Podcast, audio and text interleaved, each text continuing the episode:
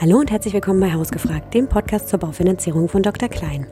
Mein Name ist Anna Kommens und falls ihr euch auch gerade fragt, ob 2024 das Jahr äh, sein kann, in dem ihr ins Eigenheim einzieht, dann ist diese Folge genau die richtige für euch. Denn wir haben recherchiert und Gründe zusammengetragen, die euch helfen, sich zu entscheiden, ob ihr Eigenheimbesitzerin oder Besitzer werden wollt. Die Folge ist ganz kurz und knapp und hat nur die wichtigsten Informationen. Wenn ihr noch Fragen habt, schreibt uns gerne an hausgefragt.drklein.de und wir wünschen euch viel Spaß bei der heutigen Folge. Der erste Grund, um 2024 ins Eigenheim zu kommen, ist die positive Zinsentwicklung. Denn seit dem Angriffskrieg auf die Ukraine sind die Zinsen ja stark gestiegen. Und Ende des Jahres 2023 konnten wir erstmals beobachten, dass seit längerem Baufinanzierungszinsen von unter 3% möglich waren. Das gilt für eine Zinsfestschreibung von zehn Jahren. Die Zinsen sind also verhältnismäßig wieder günstiger. Natürlich kennen viele von euch wahrscheinlich noch Zinsen von unter einem Prozent oder einem Prozent für zehn Jahre, aber darauf können wir tatsächlich lange warten, denn die Zeiten, die sind vorbei. Aber das ist auch ein bisschen so, als würde man einfach auf niedrigere Benzinpreise warten. Grund zwei ist die positive Inflationsentwicklung. Die Inflation ist ja die Teuerung, das heißt, wie viel ist mein Geld sozusagen wert. Wir haben in den letzten Jahren eine sehr hohe Inflation gesehen und seit 2023, seit Anfang des Jahres, sinkt die Inflation eigentlich, besonders wenn man auf den Euroraum guckt. Da lag sie Anfang des Jahres bei 8,6 Prozent und im Dezember bei 2,9 Prozent. Das heißt, das Geld war wieder mehr wert und das Leben wurde ein bisschen günstiger. Die EZB, die Europäische Zentralbank, hat ja die Aufgabe, die Teuerungsrate, also die Inflation, an die 2,0 Prozent Marke anzunähern. Jetzt sind wir bei 2,9 Prozent. Das heißt, die Vermutung, dass sie die Zinsen, den Leitzins wieder senkt, ist relativ naheliegend.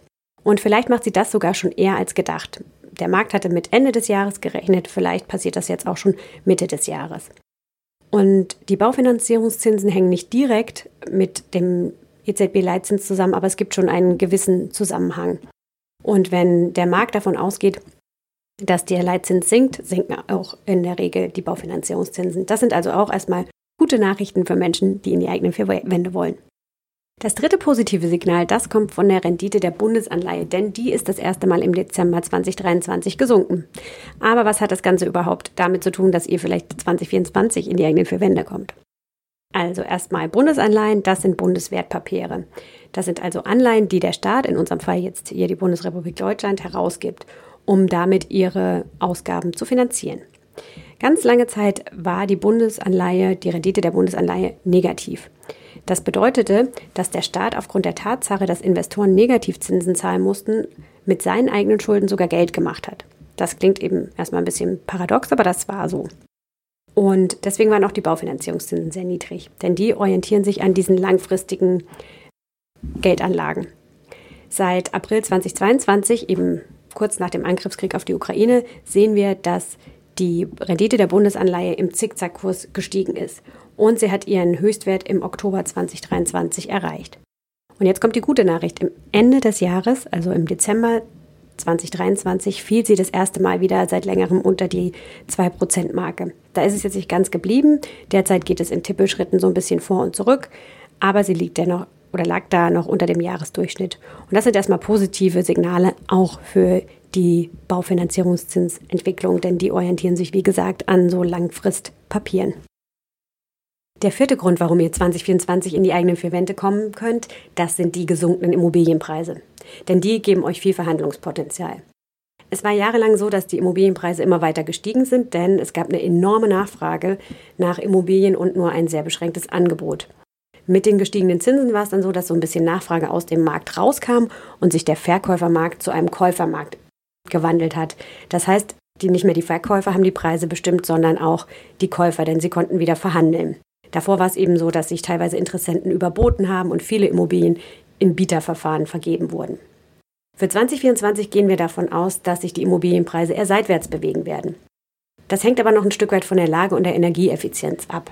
So ist es zum Beispiel in großen Metropolen eher wahrscheinlich, dass die Preise stabil bleiben oder nur leicht sinken. Aber im ländlichen Raum, in strukturschwächeren Regionen, da sind noch Preisrückgänge bis zu 15 Prozent drin. Da habt ihr also viel mehr Verhandlungsspielraum. Aktuell ist es so, dass je neuwertiger eine Immobilie ist, desto teurer ist sie. Die Immobilienpreise für diese Immobilien werden nicht so schnell runtergehen, denn Energieeffizienz wird ja zunehmend wichtig. Im Gegenteil, da ist es sogar so, dass die Prognosen von steigenden Preisen ausgehen. Aber es gibt aktuell im Bestand noch sehr viele günstigere Immobilien und zusammen mit einer Förderung, mit einer staatlichen Förderung, sind diese wieder ein Stück weit erschwinglicher. Punkt 5. Die Mieten steigen.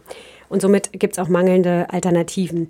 Wenn man sich so die Mietkurve anguckt wie, oder die Entwicklung der Mieten anguckt, dann ist es so, dass man ganz klar sieht, die sind einfach in den letzten Jahren extrem gestiegen. Das Statistische Bundesamt, das hat einen Index zur Entwicklung der Wohnungsmieten rausgegeben. Und das Basisjahr, das ist das Jahr 2020, da lag der Index bei 100. Und schaut man im Dezember 2023 darauf, dann lag der Indexwert bei 106,1. Das heißt, der Anstieg entspricht 6,1 Prozent gegenüber diesem Jahr 2023, also drei Jahre zuvor.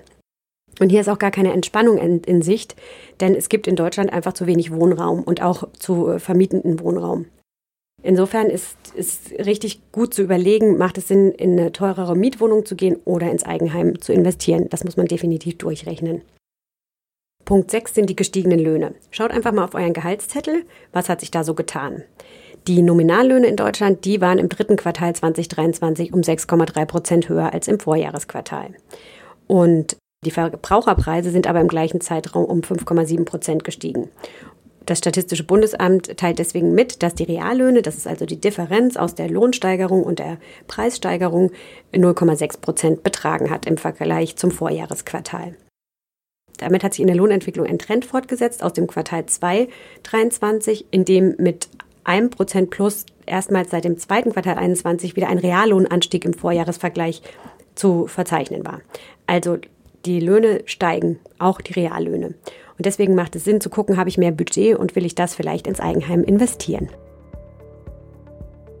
Am Ende vielleicht noch so ein paar kurze Hinweise.